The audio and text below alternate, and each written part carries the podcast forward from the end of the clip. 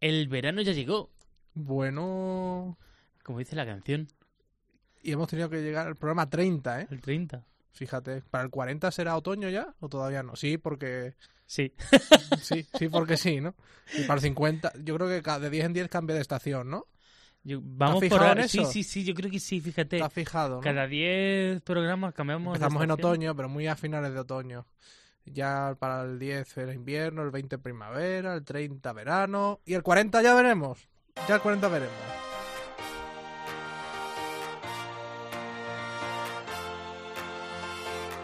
José Melero y Fran Simón. Imparables. Cope, estar informado. Disfrutemos del 30. Disfrutemos del el 30 40 ya veremos. Muy buenas a todos. 30 programas, como venimos diciendo, son los que llevamos ya. Y aún más los que nos quedan. A ver, a ver. Eso es, 30 ediciones que hemos aprendido mucho a cuidarnos por fuera, pero sobre todo por dentro. Hemos asumido que no hay dificultad que el ser humano no pueda superar.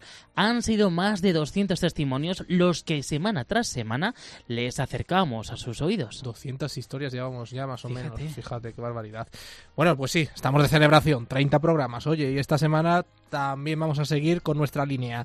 Os acercamos la realidad de varias personas que yo diría que son héroes anónimos. Personas que han salvado la vida de otros, cada uno por distintos motivos. Mira, por ejemplo, Joaquín logró rescatar a un niño de 14 años que se estaba ahogando literalmente en una piscina de un pueblo cerca de Logroño. Le veo así, con esa cara extrañado, como que algo pasaba, y dije, le, dije, oye, chaval, ¿te encuentras bien? Y el chaval se zambulló rápidamente y salió y dijo, ayudarme, ayudarme. Y nosotros, ¿pero qué te pasa? ¿Qué hay ahí abajo? ¿Qué, qué tienes? Y vimos que había ahí algo flotando, y claro, no nos llevábamos a la imaginación que eso podía ser, pues, un- una, una persona. Y de repente vemos que saca así a un, al niño, y, rápidamente fuimos y, y ayudamos a- al chaval este a sacar al, al crío que estaba sumergido.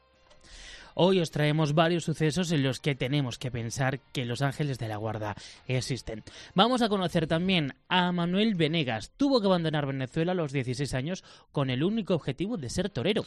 Bueno, hasta aquí todo normal. Con 24 años se enfrentó, eso sí, a un toro de casi 600 kilos y bueno, tuvo mala fortuna, fue investido por el morlaco dejándole una grave lesión cervical debido a la cual tuvo que estar en el Hospital Nacional de Parapléjicos de Toledo hasta ocho meses, ocho meses que marcaron su vida, como luego nos va a contar.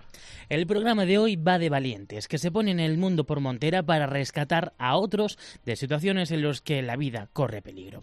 Ya sabéis que tenemos nuestras redes sociales muy activas para que nos contéis casos o interactuéis con nosotros. Facebook.com barra imparablescope y en Twitter arroba imparablescope.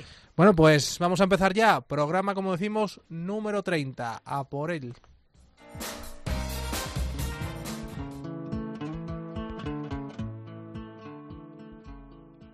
José Melero y Fran Simón. Imparables. Cope, estar informado.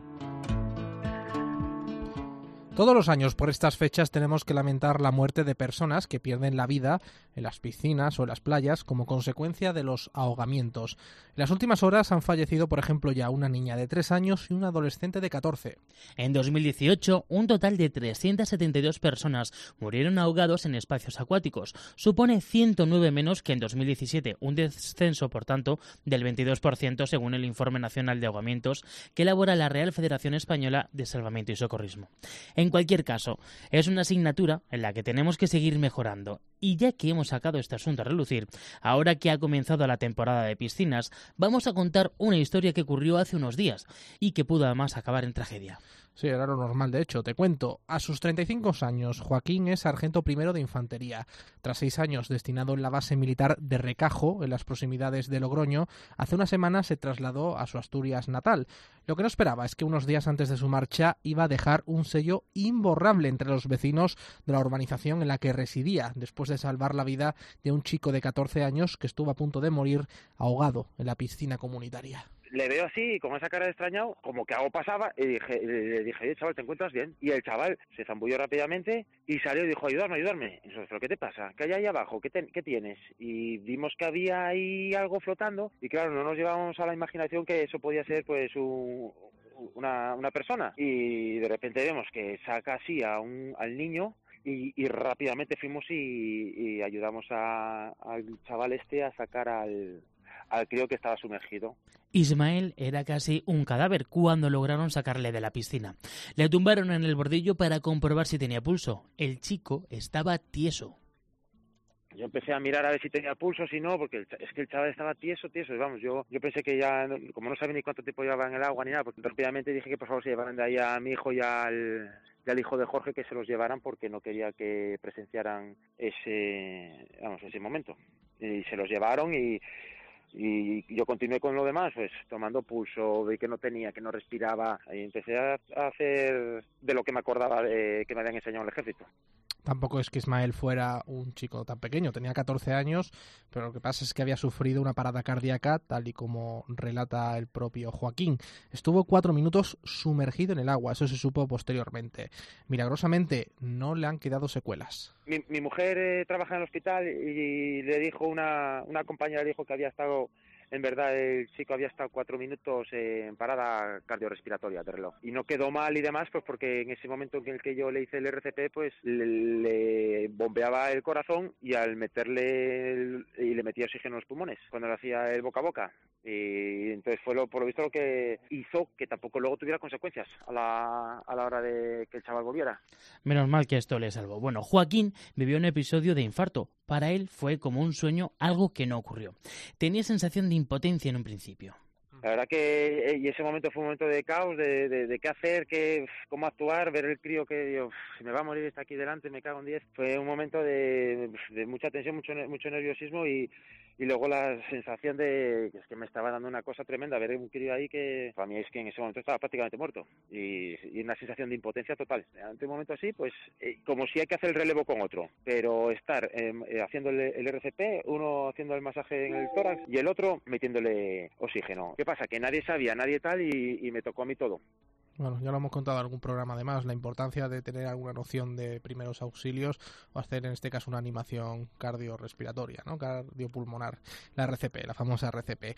Bueno, la primera noche Joaquín no pudo conciliar el sueño. Estaba preocupado porque cuando se lo llevaron de la piscina, Ismael eh, tenía o podía que tener que dar alguna secuela por este accidente, pero bueno, por el tiempo sobre todo de que pudo estar en el agua. Esa primera noche estuve muy preocupado porque me habían dicho que le iban a quedar, cuando se lo llevaron de la piscina me dijeron que iban a quedar con secuelas y demás, que a saber cuánto tiempo estuvo sumergido, sin oxígeno que le llegara al cerebro, etcétera, etcétera, y, y la verdad quedé preocupado porque sa- sabía que ya estaba vivo, pero no sabía cómo iba a quedar. Ya luego al día siguiente ya me hizo la videollamada, él mismo ya vi que estaba muy bien y eso, pues entonces ya ahí ya, ya descansé un poco, ya descansé bien, sí, sí. Menos mal porque lo que ha sufrido este hombre, vamos. Dos días más tarde, los padres de Ismael y el propio afectado se pusieron en contacto con Joaquín, su salvador. Estaban muy, pero que muy emocionados. Te, si te soy sincero, yo creo que me vino muy bien el tema de la mudanza porque me hizo estar muy ocupado. El tema de la mudanza, colegios y luego, claro, tengo dos críos pequeños que me hacen tener poco tiempo para mí. Eh, únicamente pf, tenías esa, esa sensación de, de acordarme de ello, pues eh, nada, cuando iba para la cama eh, o cuando estaba sentado en el sofá relajado. El resto, la verdad, estaba ocupado y eso y, nada, y el día a día. Pese a este fuerte impacto, lo cierto es que Joaquín ha vivido en su trayectoria como militar también situaciones límite, concretamente durante las misiones internacionales. Asegura que hizo lo que tenía que hacer, pero oye, Joaquín se ha convertido en el héroe del vecindario y en su urbanización deja una huella imborrable.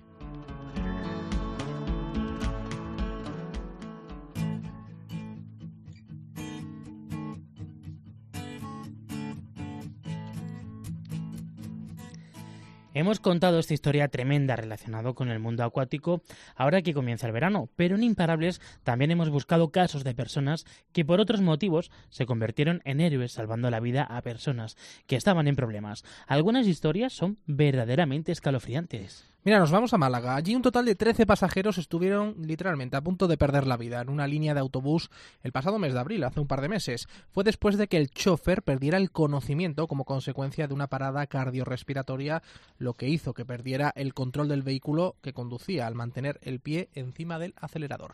El caos se desató por unos segundos en uno de los barrios por donde la línea hacía la ruta. Choques en una decena de vehículos, árboles, farolas. Los pasajeros pensaban que no saldrían de aquello con vida.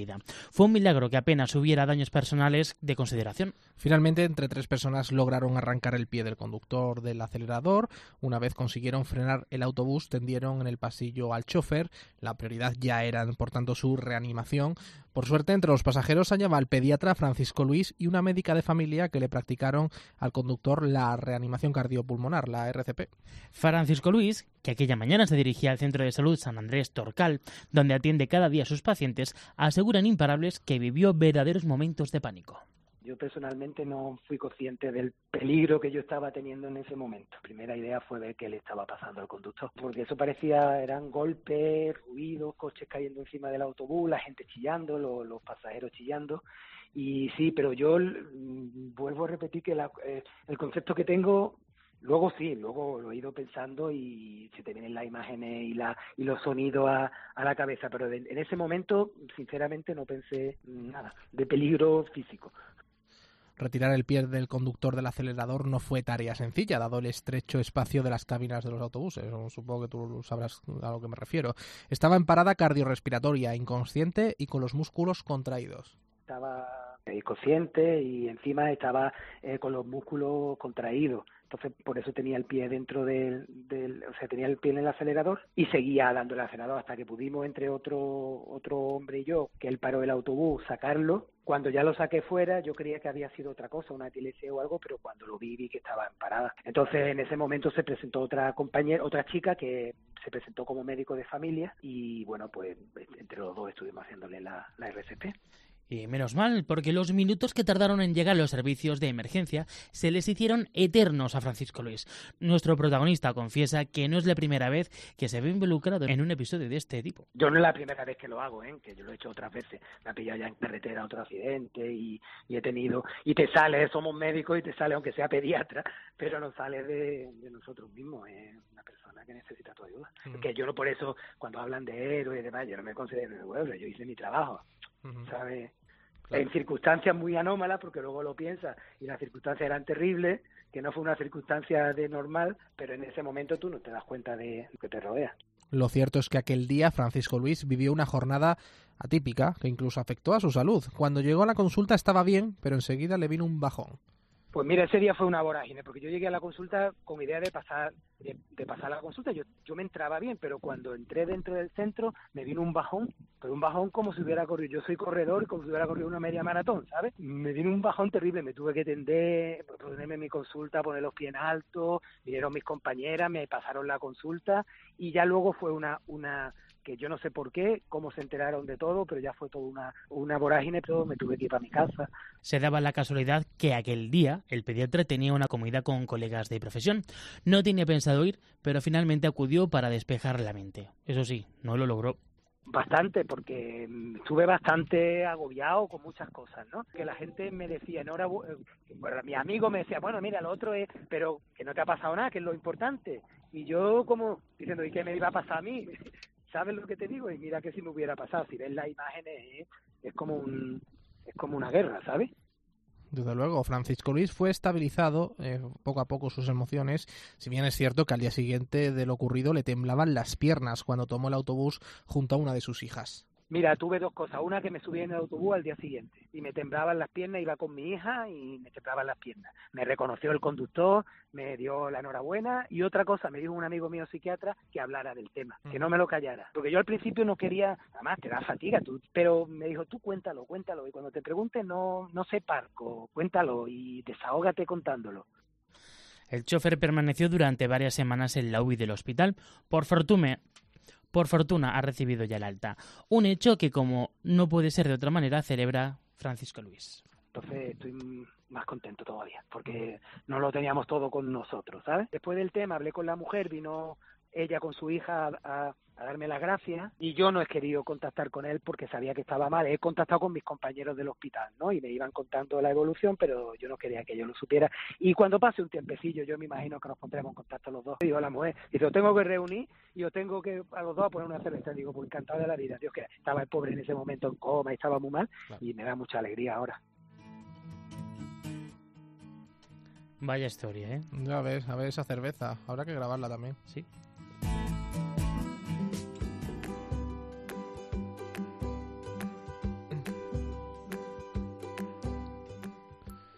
Verano de 2014, ya ha pasado un tiempecito. José, vigilante de seguridad, estaba trabajando en la piscina municipal de Patrocinio, en un barrio de Talavera, bastante famoso.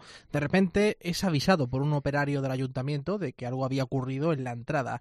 José observó como una madre gritaba angustiada, desesperada, mientras se formaba un corrillo. Al asomarse, el vigilante vio a un chico de 6 o 7 años tumbado en el suelo con las manos en el cuello al borde de la asfixia.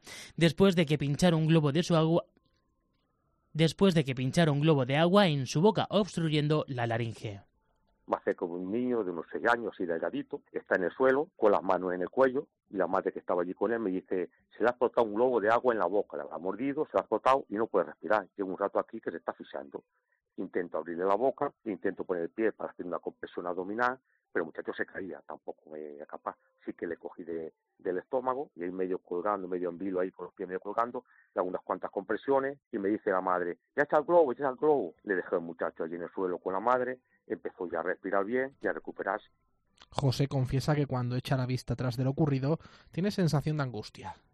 Bueno, te acuerdas de, de que, de, hombre, cuando pasan las cosas parece que te sientes un poco angustiado en el momento, pero bueno, luego se responde con calma, bueno, sabiendo con lo que tenía que hacer y bueno, más bien mi preocupación era por lo que le podía pasar por el tiempo que llevaba sin poder respirar bien, pero bueno, lo recuerdas como una anécdota más y una anécdota que, claro, sintiéndose un orgulloso de lo que ha pasado.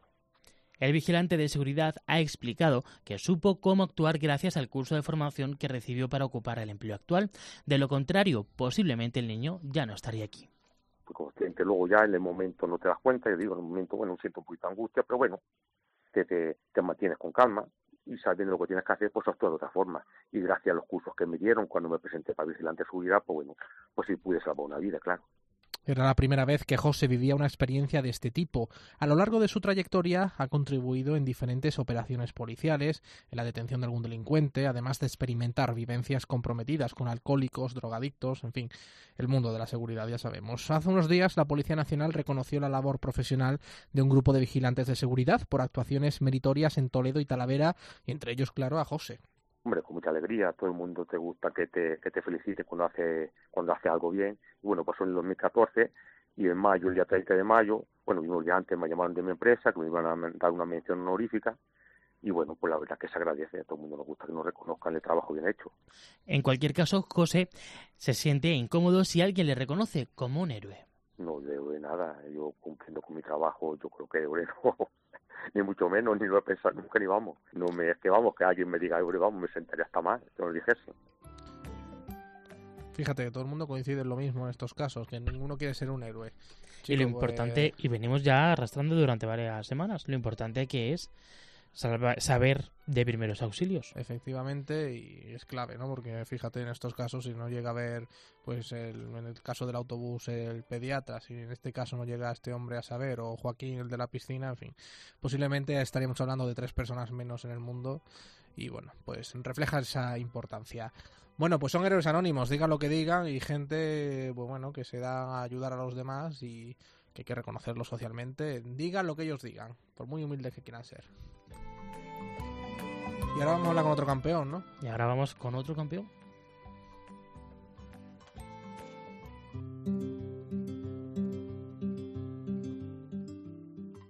José Melero y Fran Simón. Imparables. Cope, estar informado. No fue hasta el pasado mes de marzo cuando Manolo Vanegas, de 25 años, abandonó el Hospital Nacional de Parapléjicos de Toledo, donde permaneció ingresado durante ocho meses, después de que en mayo de 2018 sufriera una grave lesión cervical durante un entrenamiento en la Plaza de Toros de Ledesma. El diestro de origen venezolano ha recuperado en este tiempo un 70% de la movilidad en sus extremidades tras la lesión que sufrió en las vértebras C3 y C4. Desde noviembre ya puede caminar solo. El torero recibió hace unos días un cálido homenaje por parte de la afición de Big Fezensac antes del inicio de la corrida celebrada en la localidad francesa. Vanegas tomó la alternativa en esta plaza el 5 de junio de 2017 de manos de Curro Díaz con Juan Bautista como testigo. Y con 16 años dejó a su familia en Venezuela para trasladarse a España y alcanzar así su sueño, ser torero. Manolo, ¿qué tal? ¿Cómo estás? Bien, bien, muy bien, gracias. Oye, ¿cómo estás a día de hoy? Bueno, bien, ¿no? Cada día, cada día mejor. Esto, bueno, la verdad es muy lento, es muy es muy duro, pero bueno, yo personalmente lo, lo que digo siempre, no podría quejarme porque, bueno, al día de hoy estoy, estoy de pie y eso es un gran logro. Maestro, vaya meses ha pasado. ¿Ya veis la luz al final del túnel? Pues la verdad no, todavía no, no. Esto todavía no se sabe hasta dónde se va a llegar. Eh, estamos hablando de una lesión no solo cervical, sino medular, ¿no? Que, que ahí es donde está lo complicado, porque las vértebras eh, ya, bueno, las vértebras no las tengo porque tengo una prótesis, pero, pero lo grave de esto fue la, la médula, claro, ahí donde está el, la gravedad del, del accidente, porque cuando se trata un, de una lesión medular, no, no se sabe decir ni se pueden colocar fechas porque todo va en un progreso diario y bueno, entonces no sabremos dónde está el final del túnel, pero pero al día de hoy vamos bastante bien y no podemos quejarnos.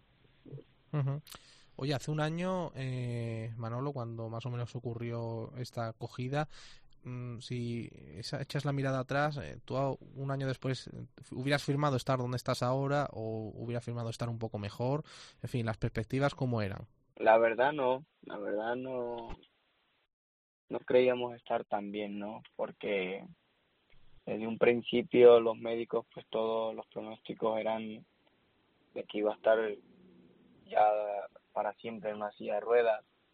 No solo que iba a estar una silla no, sino que al ser una tetraplegia, al afectar la, los miembros inferiores, que también al afectar los brazos y todo, pues claro, eh, iba a ser una persona dependiente, que iba a depender de otra persona para comer, para, para todo, ¿no? Entonces, eh, la verdad no imaginábamos que, que en el periodo tan corto de un año, ¿no? que para muchos es, mucho tiempo, pero en realidad para nosotros es muy poco tiempo para lo mucho que, que he logrado conseguir.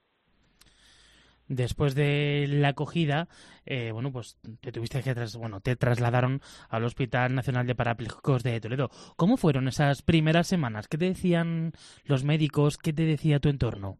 Bueno, un poco, un poco lo mismo que el médico que me operó, ¿no? Porque ya llevan ellos todo por escrito.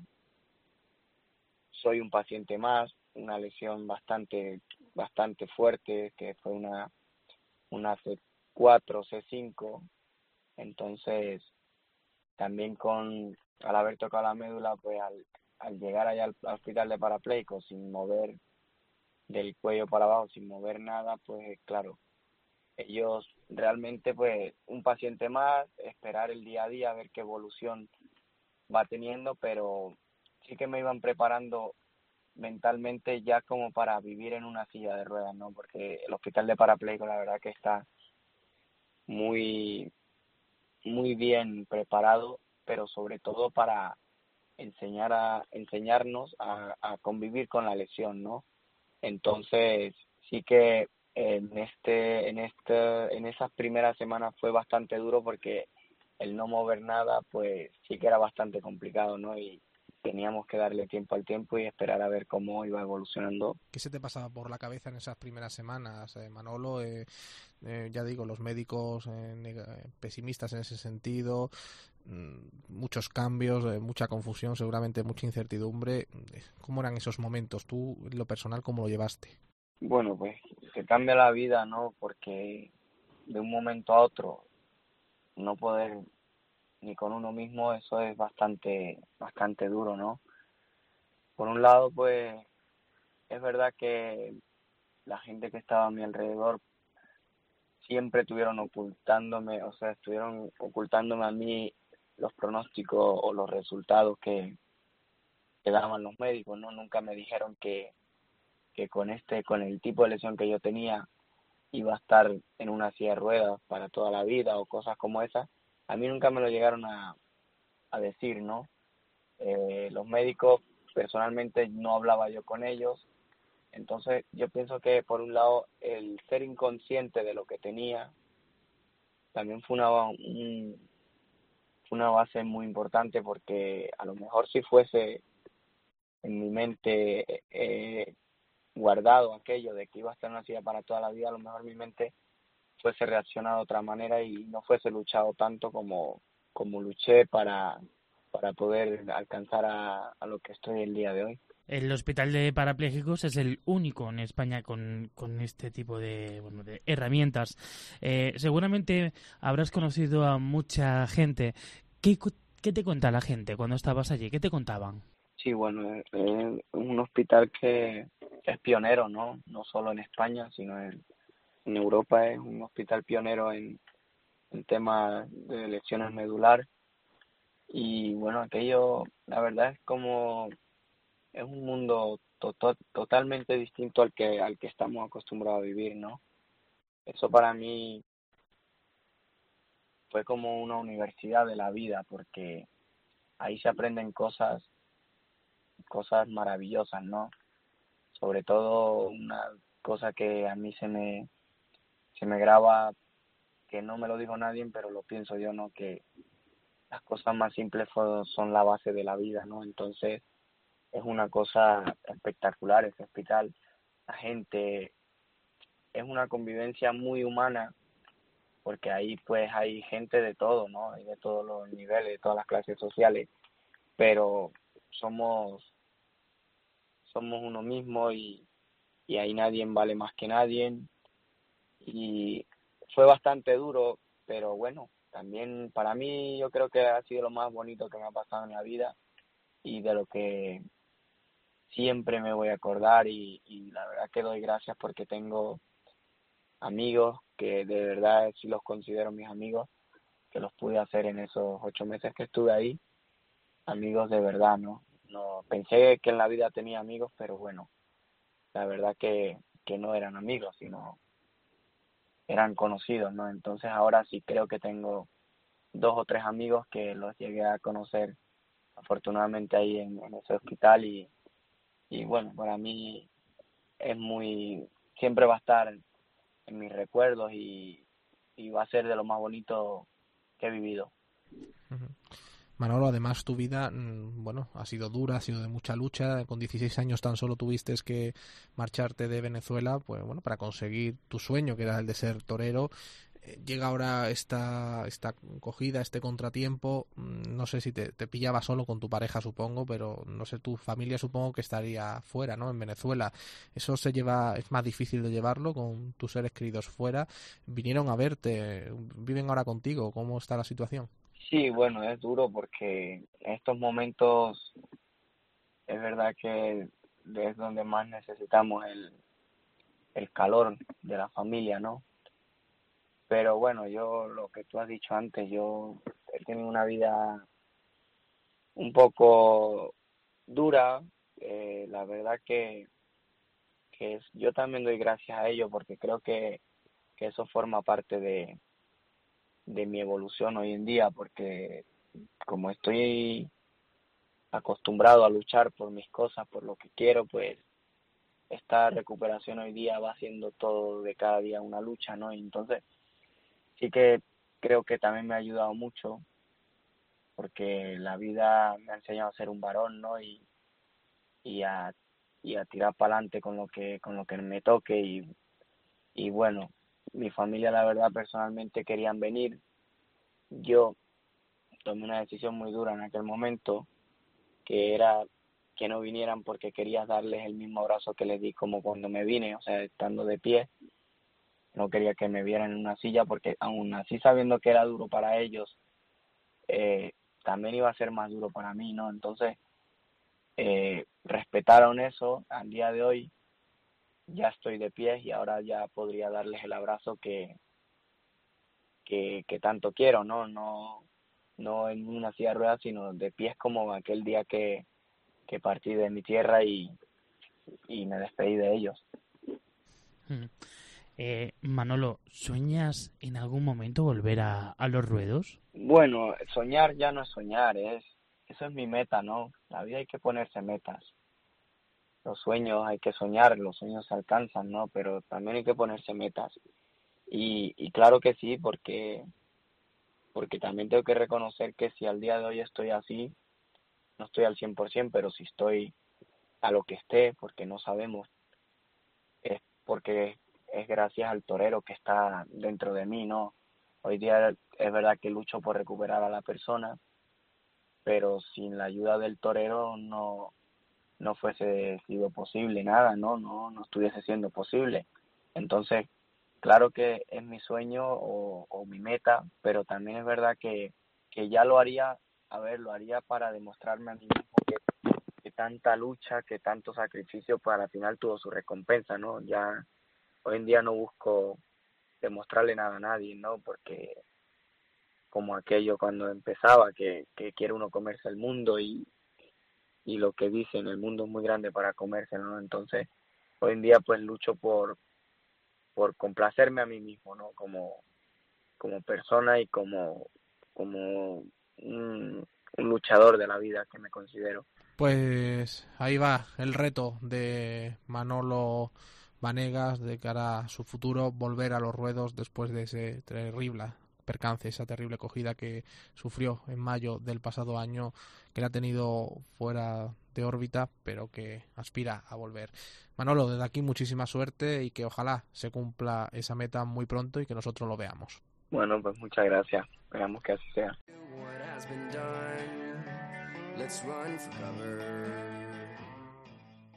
José Melero y Fran Simón. Imparables. Cope, estar informado.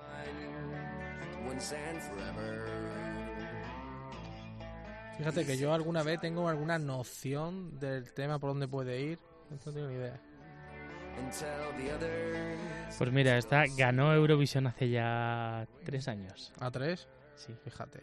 Este, Conchita Wurst, esta.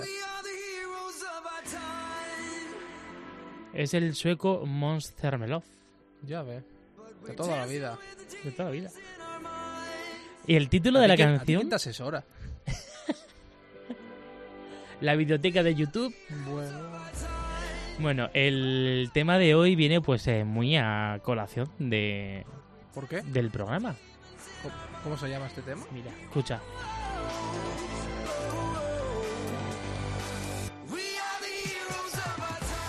We are the heroes of my times. Vamos, el tema en sí se llama Heroes. Ah, héroes. Claro. Hombre, entonces ya, ya voy entendiendo, ya voy entendiendo por dónde va la cosa. Bueno, entonces buen tema. Dale.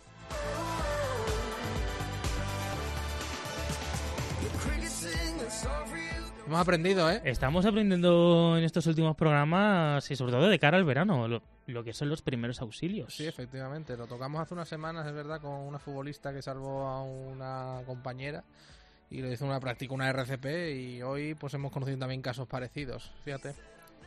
Y sobre todo lo útil que es también utilizar un, un DESA, un desfibrilador semiautomático Sí. o automático. En fin, veo que el tema te apasiona. Lo sabes. Bueno, llevamos ya 30 programas, más de 206 testimonios y hoy hemos sumado otros cuatro más que la verdad que merecen la pena. Testimonios de vida, testimonios de héroes anónimos, testimonios de gente imparable. Y vamos con la frase antes de marcharnos, ¿no? Que además Pues lo dice sí. un- uno de los grandes. Esta vez no es anónima. No, a ver, ¿quién es? Albert Einstein dijo, la mayoría de la gente ve lo que es y nunca ve lo que puede ser. Ah.